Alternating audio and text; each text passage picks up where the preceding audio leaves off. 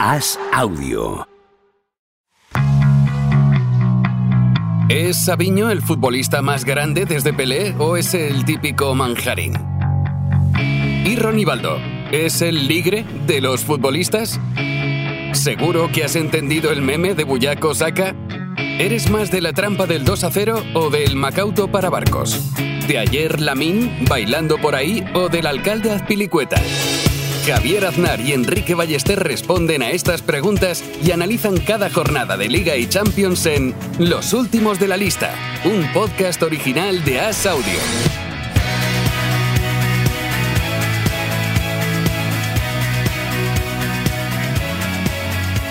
¿Cómo estás, Enrique Ballester? ¿Qué tal, Javier?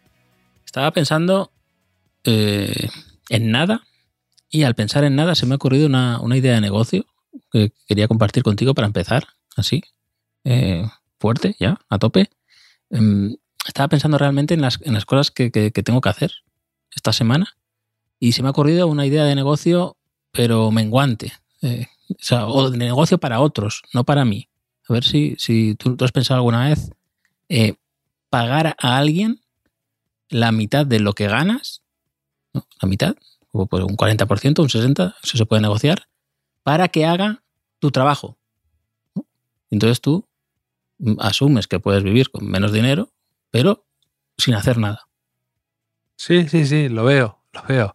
Es una nueva variante de la jubilación anticipada, ¿no? Sí, claro, ¿no? Y, y encima a esa otra persona quizá le hagas un favor, ¿no? También, que a lo mejor tenga más energía que tú, o sea más joven que tú y quiera hacer más cosas, y tú simplemente, o sea, realmente ahora no sabes si estás hablando conmigo, o sea, conmigo, si estás hablando con Enrique Ballester auténtico, o ya he emprendido esta, esta idea de negocio. Como no hacemos eh, vídeo, ¿no? Como no hay imagen, pues no sé. La verdad es que en ese aspecto, cuando has dicho que a lo mejor alguien tiene más energía que tú, una roca tiene más energía que, que tú, Enrique. Entonces, un, un, animal inerte tiene más energía que tú. Entonces, eh, lo puedo entender. Sí, eh, también he visto en, en, Twitter una idea, una idea muy tuya que por supuesto me ha hecho pensar en ti porque ahora cada vez que leo una majadería me acuerdo de ti. Eh, prueba de que paso demasiado tiempo hablando contigo. Em, que era, ponía un crime hack, ¿no? Como una idea también para criminales, una idea de negocio de las tuyas. Y ponía como un dedo de goma ¿vale? Para ponértelo encima de tu otro dedo, ¿no? Mm. Una, imagínate, un dedo falso por encima de tu dedo anular, por ejemplo. Em, y decía, así cuando seas grabado en cámara, siempre podrás decir que es una imagen de inteligencia artificial. porque como aquella vez que salió el candidato a las elecciones de presidente del Madrid que sacó una foto falsa de Kennedy con seis dedos, ¿no? Pues tú puedes decir que es un fotomontaje automáticamente solo con ese dedo de goma, ¿no? Cuando veas, cuando te vean en un vídeo y digas, no, mira, son seis dedos, señoría, esto claramente está manipulado, ¿no? ¿Quién tendría seis dedos, no? Mm. Entonces es un poco una idea muy tuya, Enrique, también. Mm, ya, a mí se me ocurre el chiste de esto. Ojalá compartas, ojalá compartieras el entusiasmo que yo finjo hacia tus ideas que tú mostraras un 50% por lo que yo te cuento. Es alucinante. el, chiste de esto sería que, que eh, dije, ah, si hiciera esto, ¿no? Pero que luego en realidad tuviera seis dedos de verdad. Entonces que se pusiera el dedo encima del sexto dedo, ¿no? Lo hiciera mal. Claro, un poco como lo de Kai Incógnito, ¿no? En Los Simpsons, ¿no? Que al final realmente él, había otro señor que se llamaba Guy Incógnito que era muy parecido a Homer Simpson. es, una, es una laguna de mi, educación, los Simpson. O sea, siempre me río cuando me cuentan, esto es como los Simpson, pero el 80% de las veces no, no he visto el, capítulo. Pero ¿tú crees que yo tengo más energía que la defensa del Barça el, otro día? O sea, los repliegues defensivos del Barça están a mi altura Sí, porque el otro día fue un auténtico. Estamos hablando ya de la final de la Supercopa y es verdad que ha sido muy comentado la dejadez en funciones de la defensa del Barça, que a lo mejor em, que fue precisamente un poco lo que el año pasado les dio las mejores noches, ¿no? Y este año ha habido algo raro ahí. Eh, eh, parece que eh, a veces cuanto mejor parecía que pudieran estar, no han logrado asentarse, acoplarse las piezas, ¿no? Porque dices, mira, la defensa del año pasado más Íñigo Martínez, Valde más asentado, eh, había razones para el optimismo, ¿no? Y todo lo contrario, Christensen ha pegado un buen bajón, Valde es suplente, también lo de Cancelo, pues al final la defensa que parecía claramente una parcela reforzada se ha visto muy debilitada y las, los números están ahí. Ya, aquí, quizá hayan llegado a la conclusión que he llegado yo, ¿no? Con, igual han contratado gente muy parecida con seis dedos. ¿Alguien se ha fijado? ¿No? Para pagarles la mitad de su sí, porque Kunde parece otro, realmente. Kunde parece el primo de Kunde. Sí, sí, no sé. Tampoco entendí mucho, ¿no? Eso de esa, esa permuta de posiciones con Araujo tenía más sentido cuando Vinicius jugaba pegado a la banda. Eh, no sé, no, no, entendí mucho la, el planteamiento de... y, yo, y yo además soy muy poco nunca me ha gustado cuando un equipo altera su razón de ser por tener enfrente a un rival. Es decir, que si Araujo te gusta de central, que juegue de central. No le pongas un plan anti-Vinicius, ¿no? Que no a veces. Y, Araujo, muchas veces hemos visto que, que tiene comida la moral a Vinicius, otras veces al revés, ¿no? Lo decía otro día en el ABC, que es se ha establecido una especie de turnísimo político ¿no? entre los dos, como Cánovas y Sagasta, ¿no? que se van cada día, parece que cada clásico uno juega mejor que el otro y le dejan evidencia. ¿no? Como, como no, sé, iba a decir algún grupo, Oasis y Blur no sacaban un disco cada año, no, no sé, respetaban. Puede ser. No sé, si no, no me lo invento. Pero, pero sí. Eh, no, pero bueno, ganó el Madrid 4-1, nos hemos dicho, 4-1 al Barça, campeón de la Supercopa, muy bien.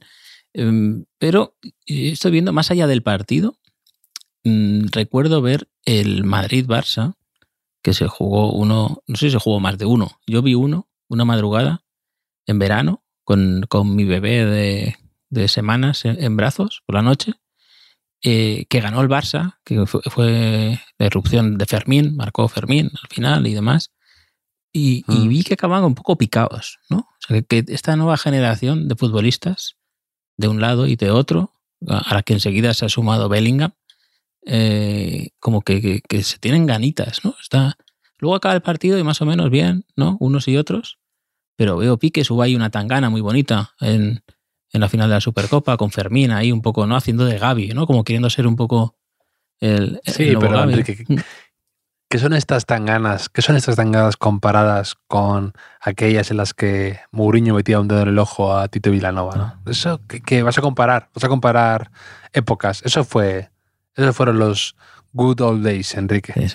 te acabas de convertir en tu padre con ese comentario, ¿no? Que, tu padre a lo mejor decía, ¿no? Hay eh, Migueli, ¿no? Con las tanganas con Alexanco y Benito, Goya Benito, eso sí que era, ¿no? De eso va, de, esto va, de esto va. Sí, sí, pues pues eh, sí, no, pero no me gusta, ¿no? Que haya esa, eh, esa rivalidad, que luego acaba el partido, por ejemplo, Fede Valverde fue muy respetuoso con el Barça, ¿no? Y, y, demás, pero que, haya un picorcito, porque llevábamos unos años, desde que tú dices, ¿no? Desde que se acabó esa rivalidad eh, Mourinho-Guardiola, ¿no?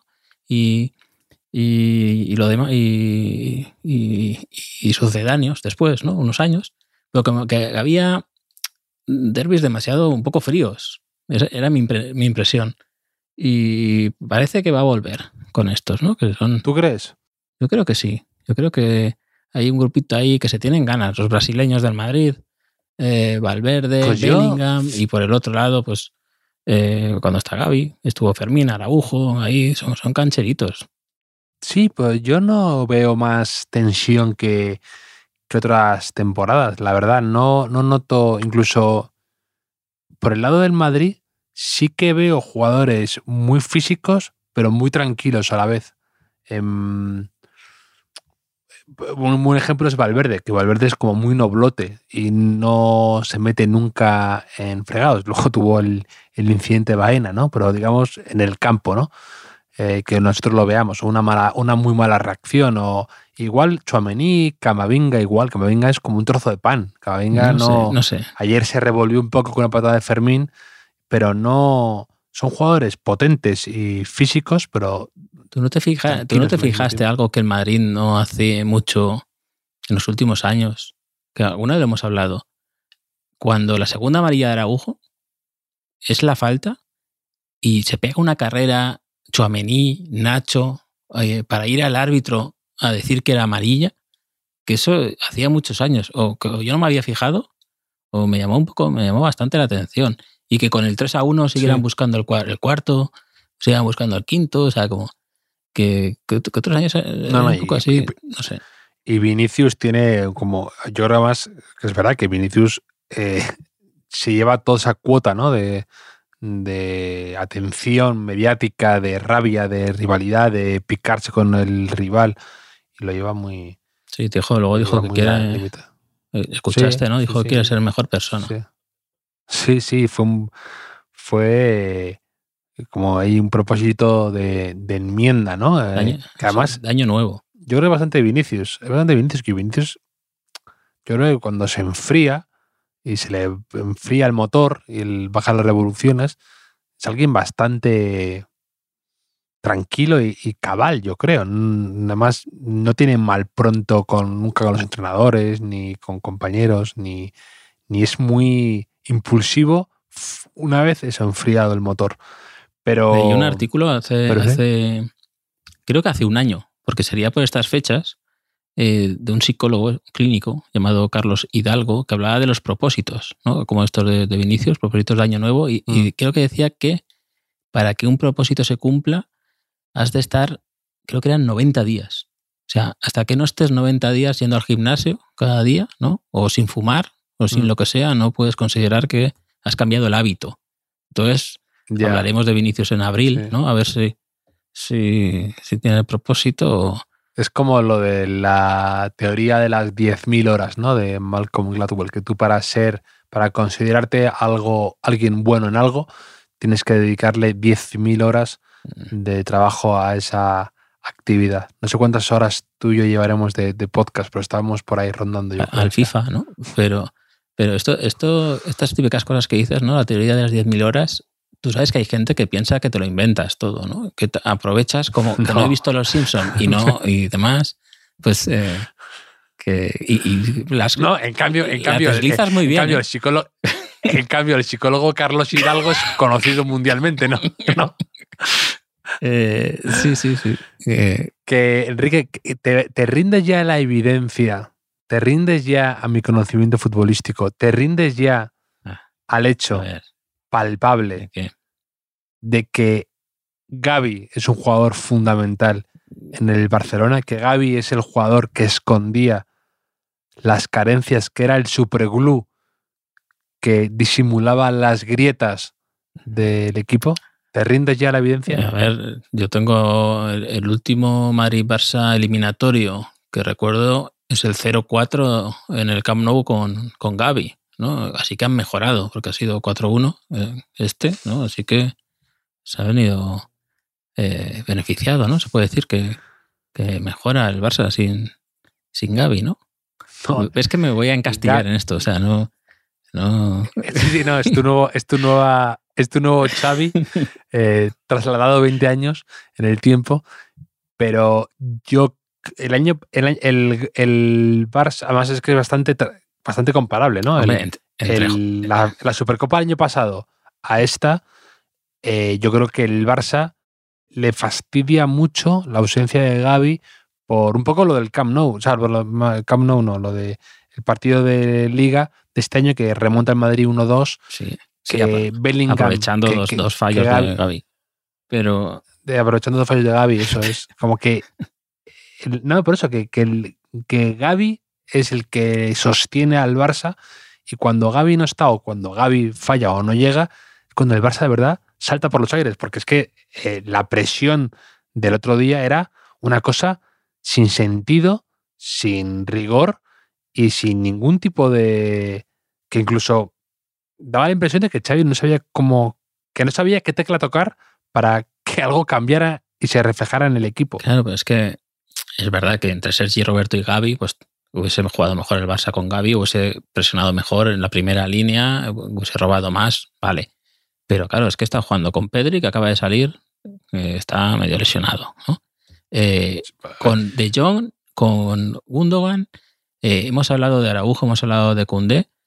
No podemos decir ya que ningún jugador mejora con Xavi. O sea, Claro, pero, pero sí con Gaby, que es a lo que voy. no, con pero, pero Gaby tampoco ha sí que- evolucionado. Gaby es mejor con Xavi que con Luis Enrique cuando debutó No, no, no, no, no. No, no, no digo Gaby. No, con Luis Enrique no debutó, debutó en la con Xavi. selección, ¿no? Debutó en la selección. Ah, vale, vale. No, No, no, yo, yo te digo que yo no te digo que incluso Gaby, incluso podríamos llegar a decir, entre comillas, porque es súper joven, pero que podríamos decir que hasta ha podido involucionar. O sea, si nos ponemos un poco teóricos, eh, pero porque creo que es un jugador que se sacrifica tanto que hace que sus, jugador- que sus compañeros brillen un poquito más. Pedri con Gaby es un poquito mejor para mi gusto. De Jong con Gaby es un poquito mejor. No sé, Eh, no sé, no sé. y, y- Yo creo que todos son y mejores con Pedri, pero, pero con Gaby no, sé. Es- eh, entiendo no, lo que quieres Pedri- decir. Pedri- entiendo lo que quieres decir. y Pedri, y Pedri, por supuesto, que es buenísimo y que es verdad que a, a- a base de encadenar lesiones estamos viendo una versión poco a poco más aguada y diluida de Pedri. Y yo no sé si Pedri eh, va a sufrir o se va a estancar un poco por, por, por, por esto, porque cada vez yo creo que le va a ir, como, como es natural, como cualquier ser humano, le va a ir eh, costando más salir de una lesión, encadenar otra, salir, eh, incorporarse y volver. Y, para mí incluso eso, Pedri lo hacía muy bien, que volvía de repente y, el, Barça jugaba ocho partidos ganando seguidos, jugando fenomenal, era decisivo él. Pocos se le notaban las lesiones que tenía. Sí, no, sí, entiendo. Y, pero esto que dices ahora, mm, Ga- Gaby debutó con, con Kuman y esto puede dar pie a una sección que he visto antes, porque has visto que, que Pep Guardiola ha, ha dicho que apoya incondicionalmente a Xavi Sí, sí. Hernández. Sí, que es, que sí, sí, que es un apoyo de esos como cuando un país apoya a otro y dices, "Mm, aquí hay intenciones ocultas y, No, pero es que y soterradas. ent- entonces me, me da por, como soy periodista, periodista de investigación, Como lo de Bufón con las porterías del otro día, te dije. Como, No, pues, pues, podemos en la sección Guardiola apoya a, porque digo, "Oye, Guardiola no. eh, voy a buscar Guardiola apoya a Kuman en Google, a ver qué pasa. Y efectivamente está la noticia que dice eh, Guardiola dos puntos. Kuman merece seguir un año más, ¿no? Merecía seguir un año más. Eh, cuando lo renovaron y demás, decía que los segundos años son los buenos y, y demás. Y digo, oye, ¿y no, no diría esto un poco a lo mejor mm, Guardiola apoya a Setién, quizá. Y efectivamente, he visto una noticia de enero de 2020. Eh, Pep Guardiola habla maravillas del nuevo entrenador del Barça. ¿no? Valoraba, elogiaba al- Mm. a, a Quique Setién cuando llegó al, al Barcelona. Digo, y, eh, y el Guardiola admira a, a Tata Martino, apoya a Martino. Y vi una noticia de 2014 que dice Guardiola, admiré la manera en que el Tata representó a, a- al Barça. Y, y digo, eh, bueno, ¿qué más? Siguiente noticia. Guardiola defiende del bosque eh, después del Mundial del 2014 y cree que merecía más. Y digo, bueno, ya eh, no puede ser, ¿no? Que con todos haga esto. He buscado mm, Guardiola apoya a Mourinho. Guardiola apoya a Mourinho. Y eh, agosto de 2018, Guardiola defiende a José Mourinho, quien pasa una mala racha. Eh, 2020, Guardiola defiende a Mourinho también, ahora, antes de un City Guardiola- Tottenham. O sea, Guardiola apoya a Dirk Schroeder. A lo mejor unas declaraciones de Guardiola diciendo, nadie debería pasar por el calvario de ser entrevistado por Enrique Ballester, sí, sí. un periodista absolutamente deleznable y con ideas de negocio a cada cual más absurda. ¿Eso lo ha dicho Enrique eh, eh, Guardiola? A lo mejor podría haberlo dicho. Eh, Guardiola, para ser un, un entrenador ofensivo, defiende, defiende mucho, defiende a mucha, mucha gente. Sí. Y de hecho, el- son esas preguntas que le dirán, claro, ¿qué opinas de no sé quién? Pues, ¿qué va a decir? Claro, va, a- claro. va a decir, es, es- es un paquete de entrenador, no, no tiene ni idea este. Sí, esto habla bien de la educación de Guardiola, realmente. Pero, ¿sabes que el, el hermano de Dick Schroeder, Alfred Schroeder, fue ayudante de Ronald Koeman en el, en el, en el Barça? Entonces, sí, queremos eh, eh, cerrar círculos. El entrenador de Xavi Hernández, hay una especie de... En la sotana hablan a veces del entrenador de, del hermano de Xavi Hernández y me hace muchísima gracia cómo se refieren a él, como un señor despistado. Sí, sí. Pues, pues eh, que no, no quiero. Yo, yo sufro todos los días cuando me despierto, miro a ver, busco Dick Schroeder en Google y busco noticias, entrenador del Castellón, pues alguien no lo sabe, un holandés que, que llegó aquí y ha ganado todos los partidos que ha jugado en Castalia de liga. 46 puntos la primera vuelta, 44 goles, eh, es- está muy bien. Y creo que es un poco contrario que Xavi, o sea, lo han fichado porque es el típico entrenador que desarrolla jugadores, que revaloriza a jugadores, ¿no? Es un poco la filosofía del, Bright, del Brighton y de, esta gente así. O sea, la plantilla del Castellón está hecha con retales, con, descartes de otros equipos, con jugadores que estaban en, en- bueno, algunos se ha pagado un poquito, ¿no? Pero quiero decir, fuera del radar y todos valen más ahora que hace seis meses. O sea, que es un poco lo contrario que el Barça. To- Todos valen más que los del Barça, incluso te diría. iría, iría más lejos.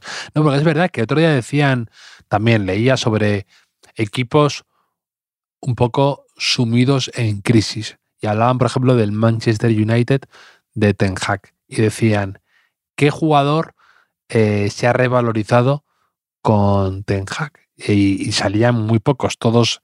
Jadon Sancho se acaba de ir, ha Mm, acabado mal. Mm. Varane ha acabado medio apartado, eh, varios han salido mal, Cristiano Ronaldo salió, ha- han, han sido muchos. Y decía uno, Bruno Fernández. Es verdad que Bruno Fernández se ha consolidado como un jugador muy importante, pero solamente él, ¿no? Y del Barça, un poco casi en esa línea. El Barça no está en esa crisis del Manchester United. El año pasado ganó una liga. Y, y- pero que es verdad que los jugadores no, no, no te sale decir muchos que se hayan podido revalorizar o que hayan dado un gran paso adelante con Xavi, incluso al revés. Xavi, digamos que ha quemado muchos jugadores, ha utilizado muchos y pocos han salido ahora con diciendo, mira, oye, que mm, este ha pegado, ha, ha- subido su valor de mercado un montón. No, no, no, no me viene a la cabeza. A lo mejor Pedri, a lo mejor Gaby, pero no tanto por él, sino porque los te hizo debutar Kuman y cogieron enseguida mucha velocidad. Sí, sí, no. Y es que además, en la situación financiera que está el, el Barça, pues eh, no es, una, no es un asunto menor ese, ¿no? Eh, del, del que estamos hablando. Pero bueno, ganó el Madrid, recogió la Copa Nacho eh, a pie de césped, parece, Javier, si no, no me corriges. Sí. Y, y me acordé del debate que tú planteaste, por fin salen temas serios en, en- este podcast, de si era mejor recoger los títulos, ¿no? el trofeo, en el palco, como antaño, o eh, a pie de césped, como es la moda que, que se lleva ahora. Y eh, Jesús Marrone, alguna vez hemos hablado aquí de Jesús Marrone, que es comentarista del podcast en Evox, ¿no? Y es siempre como la voz de la sensatez, un poco, ¿no? Es, siempre tiene, tiene una visión que, que- que dices, pues, pues sí, ¿no? Eh, eh, pues cómo no había pensado yo. Y, y propone una cosa, Jesús Marrón, y dice, se podría recoger la copa en el palco, que creo que es más bonito, con todos los jugadores. Y luego bajar al campo. Y así, eh, pues Me quito el sombrero, Jesús. Marrón. Tanto los que les gusta el palco Es el que, Jesús Marrón es el que se paraba a dos en, clase pegándose. Jesús Marrón es el que te, el que te decía que, que por qué no hacíamos fondo común en un viaje. el que La voz, la voz del sentido el que común. hubiese separa, Yo votaría a Jesús el que se para en la tangana de Fermín y, y, y Bellingham, ¿no? ¿Quién era? No me acuerdo quién era. Eh, Yo ahí lo dejo. Siempre soluciones marrones, ¿no? Puede ser una sección de, de- del podcast, soluciones marrones. Es, es un buen nombre también, ¿eh? Para una empresa. Sí, buen nombre, buen nombre de, de fichaje de invierno argentino que no sale bien. Sí, sí, como Gatoni Perrone, ¿no? que hablamos un día. Sí, Que, que jugó bien Perrone el otro día, ¿eh? pero, pero bueno. Em, sí, Mm. pues eso, la Copa. Y, y bueno, unas cositas de la, de la Supercopa también, que, que semifinal, de el Barça ganó a Osasuna y el Madrid ganó al Atlético de Madrid, también un partido con muchos goles, muy, muy entretenido, que dejó dos, dos momentos, Javier, que quería comentar contigo. El primero, la carrera de Oblak, con, con 4-3, el Atlético volcado en busca del empate en la prórroga. Pues hubo un balón largo, estaba Oblak cerrando y llegó Brahim ¿no? y le sacó 10 metros de ventaja, en, en 15 metros, algo así, y, marcó gol. ¿no? Muchos oyentes, que no voy a calificar, han dicho que eh, era una carrera muy mía, la de Oblak, una carrera muy mía, la, de Oblak, la verdad es que sí.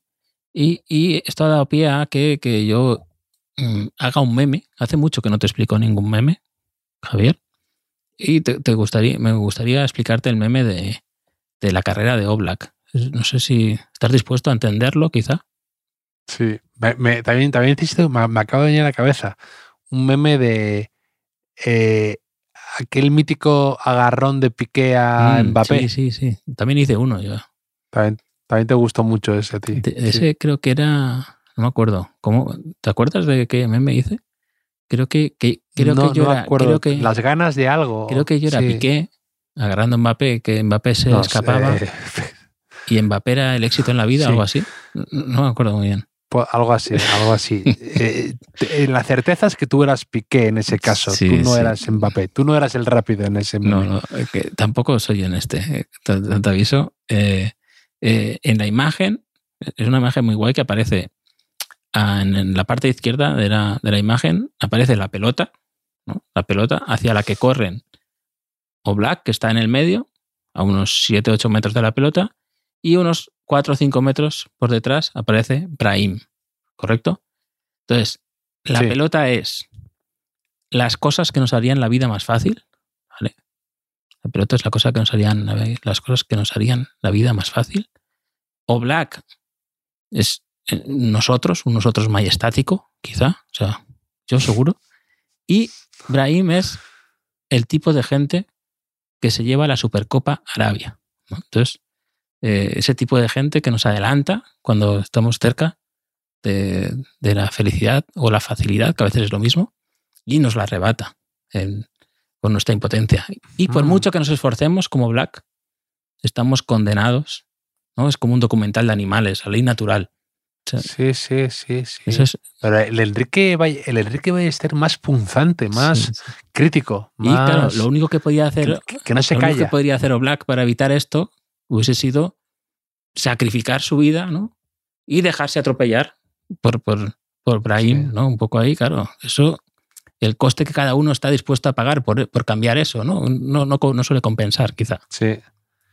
Y es verdad que fue un poco parecido a lo que contábamos de las infra- infracciones que puedes o, o no puedes hacer, ¿no? Lo que en el código del en el código del futbolista está permitido y lo que no está permitido. Es decir, Valverde, en unas circunstancias muy parecidas, optó por hacer falta a Morata y Simeone dijo que lo entendía. Eh, en cambio, y el propio Val- Valverde dijo, en otras circunstancias no lo hubiera dado. O sea, si perdemos 3-0, no le doy esa patada, Claro, evidentemente. Y Oblak también, y creo que de verdad dice bastante de él, que no quisiera cazar a Brahim, que en otras circunstancias, producto de la impotencia, de la rabia, del cansancio y de, en fin, de que estás picado porque Brahim, que además es es de los que pica, porque es como pequeñito y que va muy rápido, que él lo hubiera podido intentar eh, hacer un, o sea, una segada o pararle. ¿no? Y no lo hace. que- y creo que sí. él, Oblak, se, Oblak dice, mira, prefiero quedar en evidencia a quedar como un marrullero. Y creo que de verdad... Yo, como, como lateral izquierdo de la Cervantina, eh, o sea, lateral de circunstancias, mm, creo que no- hubiese sido suficiente con que hubiese eh, modificado un poco su carrera y evitado la línea recta para Brahim, porque claro, Brahim no tuvo que, modificar su trayectoria en ningún momento, o sea, una cosa que, que, es de primero de defensa, pero claro, Black no tiene por qué saberla. También te digo que Paco mm. Bullo le hubiese dado igual que fueran 6-3 o 6-2, ¿no? O, o, lo que fuera. Y, y, también, claro, como tiene un centro de gravedad más bajo, parecido al de Brahim, quizá hubiese, hubiese podido maniobrar mejor ahí. nunca lo sabremos. Bueno, sí que lo sabemos, sí que lo, sabremos, pero, pero nunca lo podremos comprobar. Hablando de. Hemos hablado de, de, entrenadores que salen mal parados, como Xavi, el que sale muy bien parado, Ancelotti.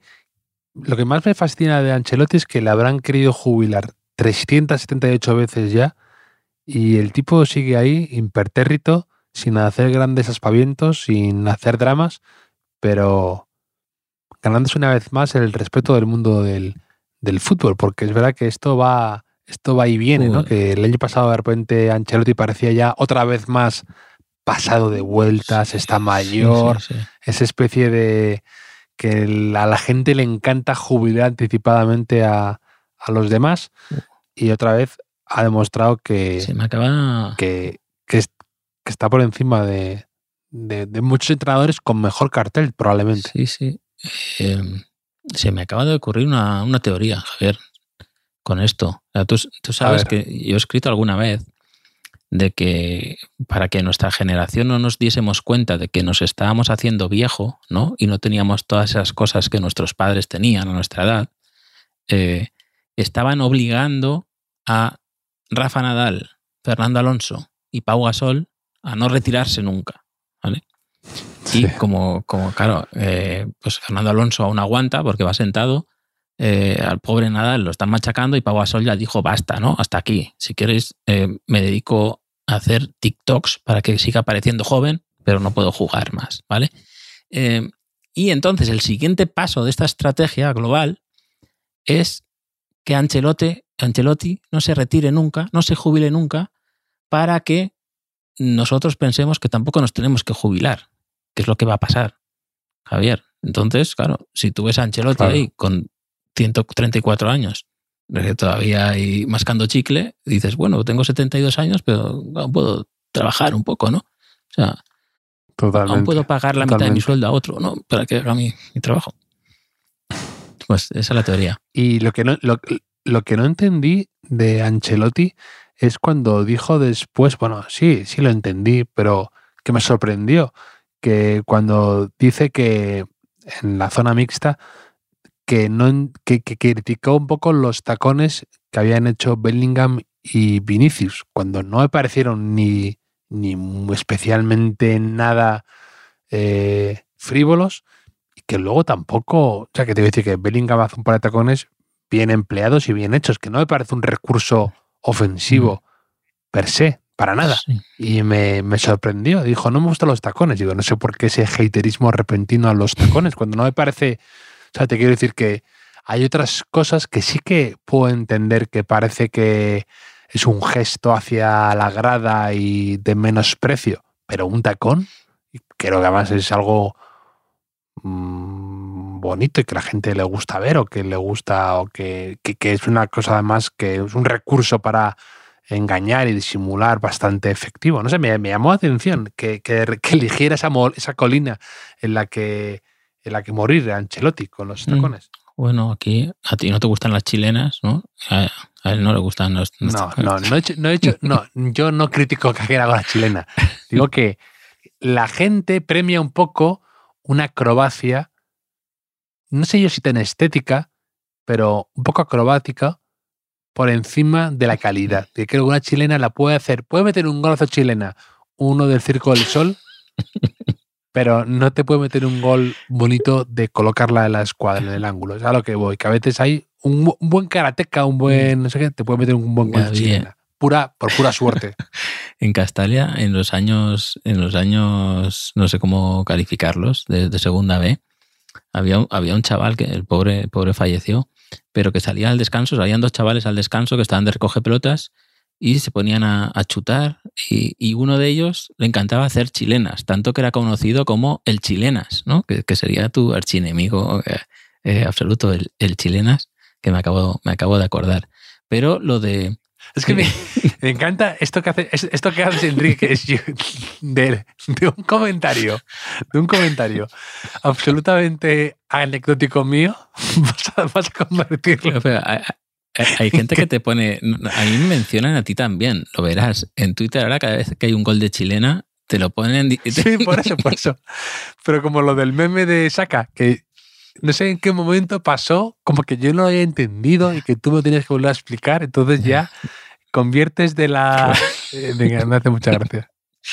Ahora, igual que antes la gente te veía por, por Madrid en conciertos y eso y te explicaba el meme, ahora te, te van a hacer chilenas en, en- en tu cara de, de vez en Sí, cuando, sí. pero, pero Sí, sí. también Lo, de, lo de los taconazos, esto que, que- de, Ancelotti, la verdad es que como era la zona de los banquillos, ¿no? Por ahí, esa banda, y debía estar la cosa calentita con, con- con los del Barça. Igual, o sea, más que el gesto en sí, quizá era el momento, ¿no? Eh, no lo sé, de- desde la distancia lo, digo, pero lo que sí que estoy a favor, eh, primero que Ancelotti al final encuentra minutos para todos y momentos, ¿no? Más o menos, para, para todos. Tuvo, tuvo su momento, Mm, tuvo su momento Joselu también. En, eh, no, bueno, a ver, eh, ¿qué te refieres con ese bueno? Que no.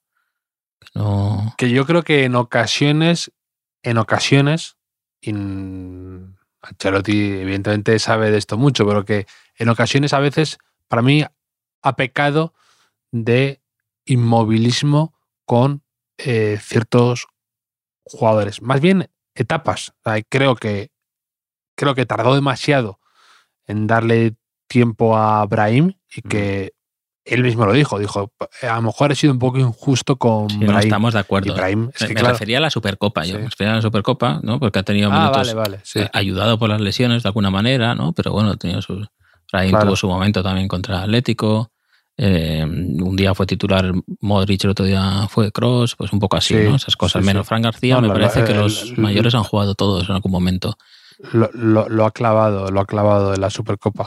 Y José Lu eh, ayudó a que el Madrid ganara el Atlético de Madrid, ¿no? El 4-3, con un centro de Carvajal que él mete la cabeza, roza un poco la pelota y le da al jugador del Atlético de Madrid, creo que es Savic, si no recuerdo mal, y la pelota hace una parábola, que, que ya ves tú, que, que mala suerte, perfecta, y se entra por la escuadra y no puede hacer nada o Black, ¿no? O sea, esa celebración de José Lu eh, Sí. del gol. O sea, yo he visto goles en la final de la Champions con, con- celebrados con menos efusividad que esa, que puedes explicar, Sí, bueno, sí. es el momento, ¿no? La emoción del momento, él no sabe muy bien qué ha pasado, pero luego eh, lo entrevistan después del partido y el tío también reivindica que el gol es suyo, ¿no? Cuando todo, todo el mundo ya había visto que, que no, no- no iba a puerta su, su remate, ¿no? Yo digo que estoy muy a favor de, de esto, de esta actitud vital de, de José Lu, ¿no? De, de, Sí. de arrogarse los méritos, Sí. ¿no? De autoengañarse un poco también para ser feliz, ¿no? Al fin y al cabo, que es Sí, lo sí. que lo que consiste ser hincha de un equipo de fútbol, que tú también piensas que has marcado, ¿no? Que has ganado tú, aunque no, aunque no haya sido tú, ¿no? O sea, ahí tiene mi apoyo con esto, José Lu. Total. Además, es, yo creo que es muy característico de, del delantero puro, ¿no? De los nueve, pero desde que son pequeños siempre tienen ese, ese afán por marcar y que incluso a lo mejor eh, realmente José Lu estaba en, en plena negación. Como que él en su cabeza cree que remató fenomenal y que simplemente fue un pequeño desvío de Savic, cuando no fue así, ni mucho menos, pero es la. Se obcecan tanto con querer marcar gol y tienen tanto el instinto que, que a veces les, les puede. Yo también, a, a tener un poco de esto, había escrito que me hace gracia cuando los, que en este caso, en este partido del Real Madrid Atlético de Madrid, hubo muchos goles de defensas. Mm. Hubo gol de Hermoso, hubo gol de Carvajal, hubo gol de Mendy, Sí. hubo gol casi sin me apuras de Kepa y gol de Rudiger. Sí, O sea, sí. Hubo goles de muchos defensas. Y, y me hace gracia porque a veces eh, con, cuando ocurre algo así, por ejemplo el gol de Mendy, de Mendy, siempre están los pobres bajo sospecha, que están dudando en los comentarios diciendo, bueno, esto lo ha hecho a propósito, lo ha querido poner ahí, siempre están, y luego en la zona mixta les vuelven a insistir. quisiste ponerlo ahí como en plan, confiesa, di la verdad, era un centro, ¿verdad? Era un centro. Y, muchas veces los pobres no les dan ni un gramo, ni un margen de, de duda o de a, que de verdad hayan tenido una buena idea ofensiva. Sí, sí. Me, acordé de ti cuando apareció ahí Mendy, como tú dices, ¿no? Como una cabra que de repente está subida a un sitio que nadie sabe cómo ha llegado hasta ahí. Y, él apareció igual en, el área. Y, pero, es, es buenísimo lo que luego dice Ancelotti, que dice Ancelotti que dice, yo me giré y dije, ha sido Mendy, como que ni él mismo daba crédito a que Mendy hubiera marcado un gol así como de, de, de pillo en el área otro que os he dicho, habíamos detectado una debilidad de, eh, eh, con el lateral nuestro puesto ocupando zonas interiores en el área, ¿no? pero este no, este se, autoconfiesa. Pero eh, al revés no pasa. O sea, cuando un, jugador ofensivo hace una buena acción defensiva, nadie piensa que ha sido, ¿no? Qué, buen tackle ha hecho, ¿no? Bueno, una recuperación sin querer. bueno, sin querer no se hace. Pero se hace lo de cuando hace un penalti. Sí, sí, Les encanta, les encanta, les encanta. En cuanto, en cuanto pueden, meten el típico penalti del 9. Sí. Vas a jugar a un delantero a defender, te pasan estas cosas, ¿no? y, no sé si lo, lo, viste con Maldini en la Supercopa que dijo como tres veces que ves que es superior a él cuando tiene que meter que Brahim es jugador de potrero. El potrero les encanta decirlo. En cuanto, en cuanto alguien empieza a insinuar fútbol de calle, de patio, hay alguien que está diciendo, tengo que decir potrero, tengo que decir potrero. Potrero. Sí, sí, sí.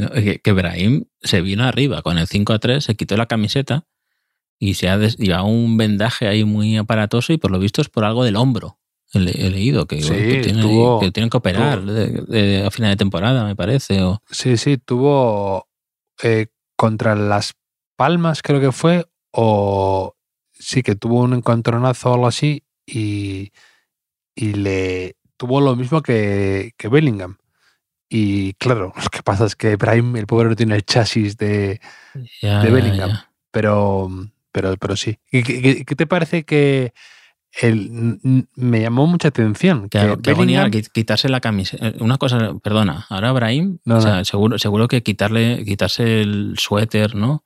Eh, cosas así, el abrigo, seguro que le duele el hombro. Y ahora que hace frío, que tienes que ir con mucha ropa, entras a un sitio, ¿no? Un restaurante, te quitas el abrigo, no sé qué, tal. Debe ser un, es todo un fastidio, ¿no? O sea que eh, no es fácil, ¿eh? La vida a veces. puedes tener todo, no puedes tener todo en la vida, pero eh, creo que también eh, le tuvo una lesión importante de hombro uno de nuestros héroes futbolísticos, que fue Alessandro, creo. Oh, Alessandro que tuvo una lesión de hombro cuando era portero. Eh, creo que tuvo ahí una, lesión. el portero más jodido. Yo salgo un caso de jugadores que, que al final los tienen que operar porque se les sale continuamente el hombro. A lo mejor se lo ponen bien, se recupera, al mes vuelven otra vez y, ya, claro, vas con miedo, es, una movida.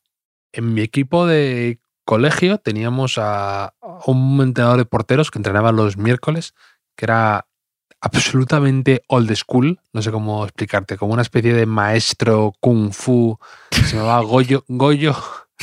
El pobre Goyo había sido muy buen portero de fútbol y se retiró por una lesión también de hombro. Y el pobre iba con el hombro claramente caído uno sobre otro. Entonces le, daba un aspecto aún más de sabio del fútbol, ¿no? Y era durísimo, era súper exigente con los pobres porteros. Siempre, había uno así y luego uno que mm, le sangraba la nariz mucho, ¿no? En, el patio, de repente estabas tan tranquilo con él y de repente, no sé, es como, como mini fallos de fábrica. ¿No? poco ahí. Glitch, glitch, sí. El, pero lo que te decía de, Bellingham, ¿no te parece muy extraño a día de hoy que con el estatus que tiene Bellingham, eh, el de ayer fuera únicamente su segundo título que levanta? Eh, porque solo tiene una Copa de Alemania en 2021 con Jadon Sancho y con Haaland y la Supercopa. No ha ganado nada más. Y ya es alguien tan asentado y en poco tiempo se ha ganado tal estatus de, de jugador importante y, maduro además, que parece que, debe tener ya un palmarés que viene con una cosa más ganada y no, es un acaba de empezar a ganar algo. Ya, es, bueno, primero que primero es joven, primero lleva meses en el Madrid y viene de Alemania, que, que con el, siendo el Bayern de Múnich eh, gran dominador es difícil. Y el año pasado el Dortmund perdió como perdió la liga en la última jornada, con Bellingham lesionado, claro, con Bellingham lesionado ahí en el banquillo y en un partido increíble, o sea, en casa que tenía que ganar y Que, Y- que- y que se me hace raro, porque es verdad que Bellingham es verdad que es, que es- es muy joven, pero que le ves tan ya con ese carisma de jugador de top 5 del mundo, tal vez, que te impresiona. Sí, sí, sí. Eh, hablando de tops, hablando de tops, eh, fui al fútbol el otro día. eh, fui, fui con Teo y el sábado y de repente pasa un señor por abajo y era igual que Javo Irureta. Que Javo Irureta. O sea, y dije, Teo, mira, Javo Irureta. Y Teo me dijo, ¿qué? Y, y como digo, esto es la felicidad. Esto, esto. O sea, qué momento más bonito de que haya un señor que se parezca a Javo Irureta. Y me pasé todo el partido mirando y, y pensando, mira, Javo Irureta. O sea, echando un poco de menos también a, tener 25 años menos y estar con mis amigos diciendo, mira, Javo, no sé qué tal, ¿no? Y todos los días, en todos los partidos. Javo era, muy, era muy parecido a Javo Irureta. Creo que te conté una vez, ¿no? Que es cuando distingues esos momentos en los que a ti también te habrá pasado, que tú crees que tu afición por el fútbol o por leer periódicos deportivos y por los cromos y todo esto es normal, hasta que de repente te das cuenta y dices, no, no, es que los camiones se han bifurcado y yo he elegido esta vida más, o sea, que yo soy mucho más aficionado que otras personas, ¿no? Y que no te das cuenta hasta que ves cosas claras, ¿no? A mí me pasó cuando estaba en, en la carrera, creo que te lo conté una vez, que una amiga mía de Bilbao estaba en el hospital y eh, pues mm, le íbamos a ver y demás. Y entonces están hablando y de repente dice, no, luego viene Javo y se referían a Javo Irureta. Y yo, pero ¿cómo? ¿Cómo que viene aquí en, es- en esta habitación? ¿Cómo que voy a compartir oxígeno con Don Javo Irureta? Que me acuerdo que acaba de salir en esa época o estaba en el Betis, que tuvo un paso fugaz. Pero para mí era como, eh, no, que viene ahora la reina, la reina de Inglaterra aquí a tomar el té con nosotros. mi cabeza de puberto de primero o segundo carrera. Y, y claro, que a mí y Yo voy a estar hablando con, con Javo Irureta. No daba crédito. Me Es que- parecía algo asombroso y un momento y que los demás no reaccionaban igual que yo. Diciendo, pero ¿cómo que? O sea, mm, ¿por qué estáis así? Si viene a lo mejor Javo Irureta ahora. Es que además es un nombre, cuanto más veces te lo escucho decir, eh, más pegada tiene. Javo Irureta. Eh, Javo Irureta, que claro, estoy viendo que cuando fue al Betis ya fue un poco el ocaso de... Fue su penúltimo equipo como entrenador. Y Sí, pero claro, no- ya había no- ganado la liga con el Depor, Javo Irureta. Pero ya. no ha tenido su último, su last dance. No, aún no, aún no ha llegado. ¿Tú crees? No sé. Pero ¿quién, ¿quién fue el que me contó? Ah, no, me lo contó mi amigo, un amigo mío me contó, mi amigo Félix, me contó que él, que mi amigo Félix me contó que su primo, que le conozco tal, que se llama Pepe Aguilar, que jugaba en el, jugó en el Racing de Santander y jugó en el Murcia, Sí, sí. era un jugador, fue capitán del Murcia y demás, No confundir me- con Paco Aguilar, el que salía en No te rías que es peor. y me contaba, Era- muy- Paco Aguilar era el que iba de traje además, que era como en sí, plan sí. dandy. Sí. Eh. Eh, Eh, bueno, cuéntame, cuéntame lo de el Aguilar Y me, bueno. conta- me- me- me contó mi amigo que me dice, yo tengo el recuerdo de estar en el vestuario del Racing, él con cinco años, en la charla del, del- de Javi Ureta a los jugadores y que, y que mi amigo estaba ahí. Y, tú, y, y de verdad, no sé si es realidad o no. Y era Javi Irureta, entrenador de esa época del Racing Santander. No, es Y me que- decía, yo estaba ahí con Irureta me- y que me decía mi amigo, y me sorprendió un montón la cantidad de tacos que decía. Mm. Yo solo podía pensar, classic, classic Irureta, Sí. Jabo. Pero es que lo, lo bueno de Jabo Irureta es que eh, es apodo el nombre y apodo el apellido. O sea, tú entras a Wikipedia eh, el- y es una, una foto de, del joven Irureta, el joven Jabo Irureta, eh, un poco Paco, Paco Aguilar, el traje que lleva, así, ¿no? Eh, y pone nombre completo, Javier Irureta Goyena Amiano. Apodos, Jabo, coma, Irureta. O sea, el doble Que apodo. Irureta es, Irureta es el apócope, por así decir. Sí, Madre real- mía. Realmente sí, realmente sí. Es una caja, es una caja de sorpresas el viejo Jabo, ¿eh? Nunca, siempre un as en la manga, ¿eh? Siempre hasta el final. Sí, sí, no, no sé qué es de Jabo Irureta, ¿eh? porque luego estuvo en el, en el Atleti, creo que estuvo de, de director de, de Lezama un tiempo, o del fútbol base, pero ya hace Mm. bastante tiempo, ¿eh? no, no sé. eh, Sí, estuvo. entrenó al Celta de Vigo y entrenó al Depor. Bueno, pero es un súper clásico de nuestros cromos como entrenador. Ya lo sería de nuestros padres como jugador. con gafas y con el y con el chubasquero y tal. Es que esos entrenadores noventeros, además, eh, eh, hace poco se murió Che- Chechu Rojo, que era otro clásico de esos también. Y creo que los dos, los dos fueron, no fueron extremos, me parece, los dos también. Sí, sí, sí. Eh, Uno heredero de otro o algo así. Y, pero es que ese eh, Javo Irureta, yo no me lo imaginaba de, de futbolista, ¿no? Cuando, cuando era entrenador, era como Ya, un señor, ya. ¿no? Siempre Sí, así como un profesor de geografía, eh, al- algo así. Pero, pero- pasa mucho eso, ¿eh? Pasa, o sea, tú ves ahora a Gatuso y dices, este señor es imposible que se dedicara No, pero como profesionalmente visto, al fútbol. claro, nosotros no, pero Claro, a, lo mejor, a lo mejor mi hijo Claro. Teo, pues no, no.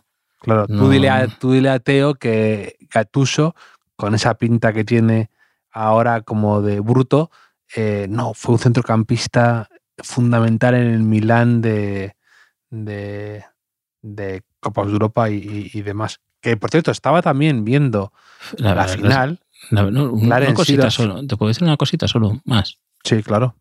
que es que Jabo Irureta, eh, y- con mi máximo respeto al Betis, ¿vale? Pero esos 17 partidos en el Betis mm, son como una anomalía en su, en su carrera, porque Jabo Irureta eh, es como el entrenador perfecto del, del norte de, de la península. O sea, Sí, sí, sí. entrenó al Sestao, mítico Sestao. Em- Empieza en el año 84 a entrenar. Sestao, luego al Logroñés, luego al Real sí. Oviedo, A- Al luego Oviedo, al al Racing, de- Racing. al Racing, luego al Athletic de Bilbao, luego a la Real Sociedad, luego al Celta, luego al Depor y después del Betis al Zaragoza, que bueno, se puede considerar un poco también, ¿no? Sí, sí, Eh, totalmente. Europa, ¿no? Civil- Civilización. Eh, entonces, no sé. Eh, nunca vino, nunca vino, Con todo vino mi aquí. respeto al Betis, dice. No, nunca vino aquí, a- a- hizo bien, nunca vino a Castellón, a esta zona, ¿no? De por aquí. O sea, es bastante curioso que se especializó en el clima atlántico un poco, que, que Sí, iba sí. bien a los huesos, a lo mejor, ¿no? A- al cutis, no sé. Se Pero es- entendía con los directivos de...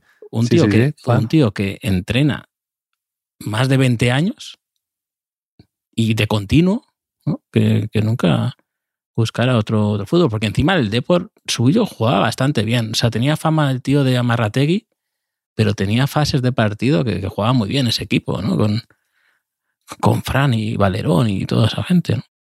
Totalmente, totalmente. Mítico también.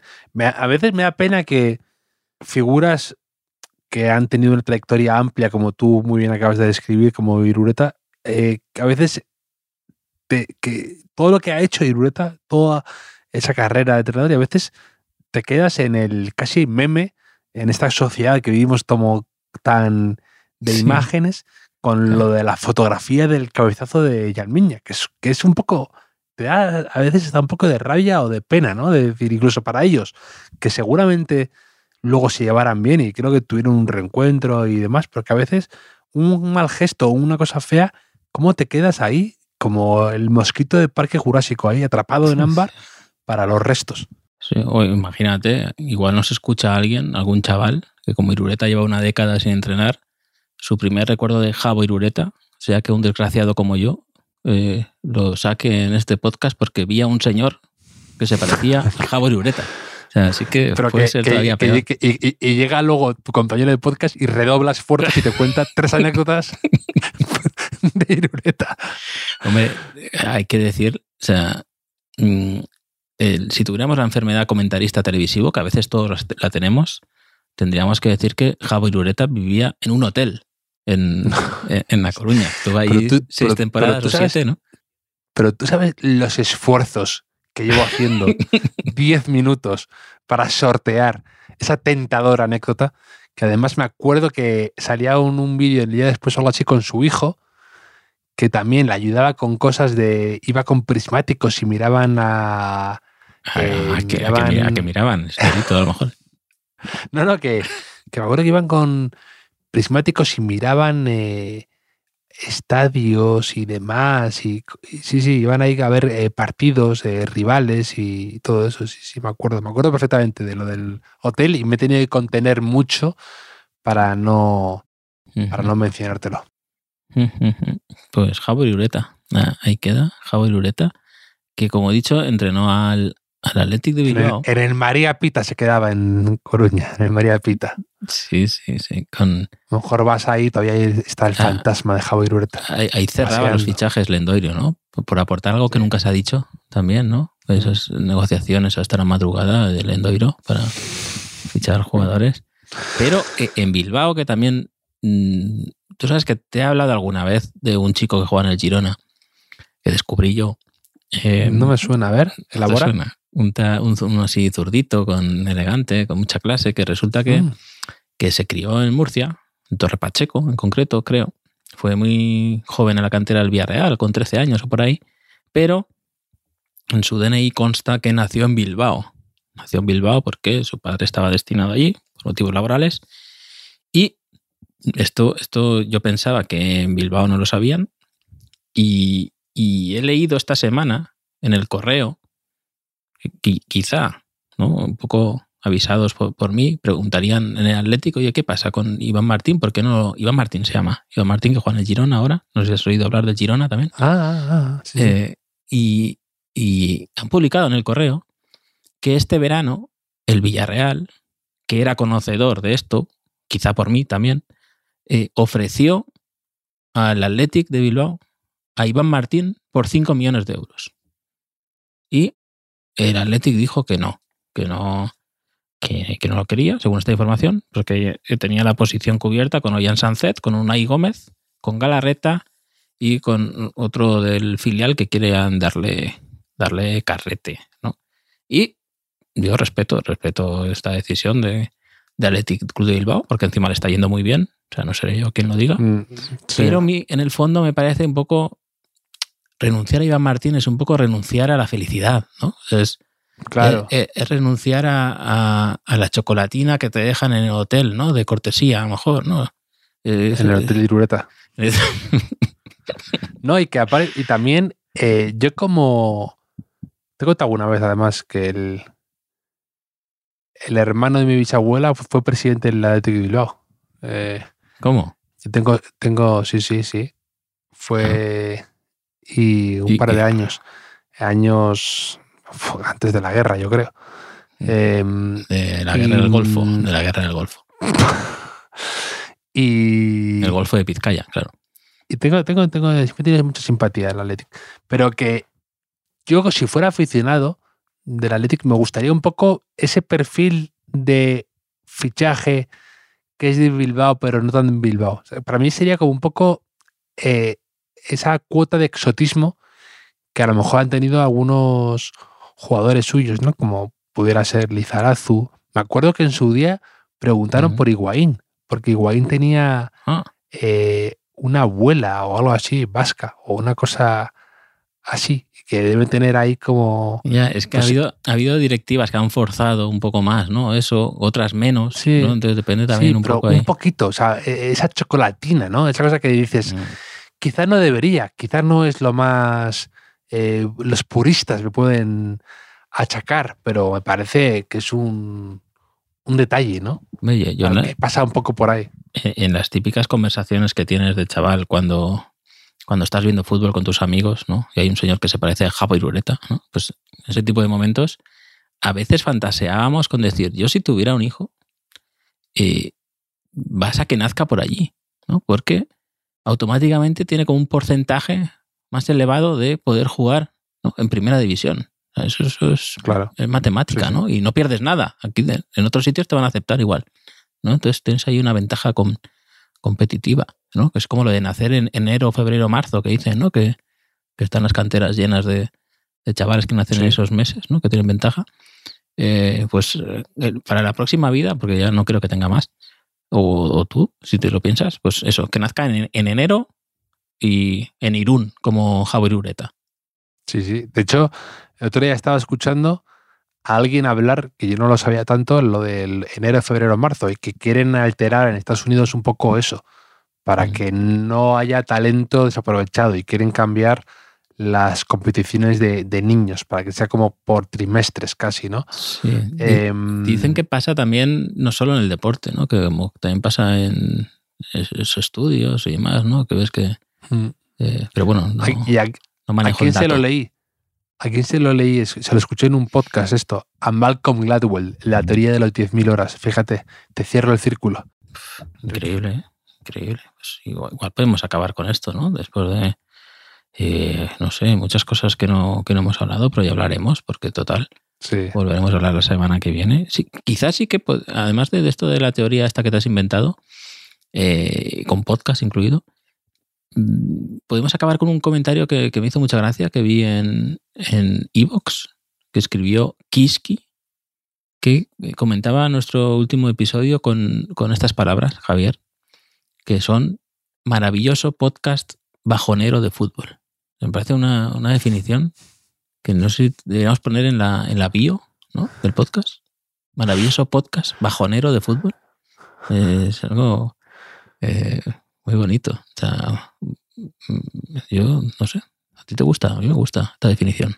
Sí, yo, yo- yo siempre a favor de, de cualquier adjetivo que nos pongan, Enrique. Ah, Tenemos que entrevistar a Javi Ureta. No hacemos entrevistas últimamente. Tenemos que buscar ahí algo. Y quizá ya la, la semana que viene, que eh, ya la Supercopa ya no se acuerda a nadie, ya se habla de otras cosas, ¿no? De, de premios y cosas así. Viene la Copa, luego habrá Liga. Así que, Javier, pues muchas cosas de aquí a que hablemos otra vez. Estupendo, Enrique. Te mando un abrazo a ti enorme y a los oyentes aún más grande. Un abrazo.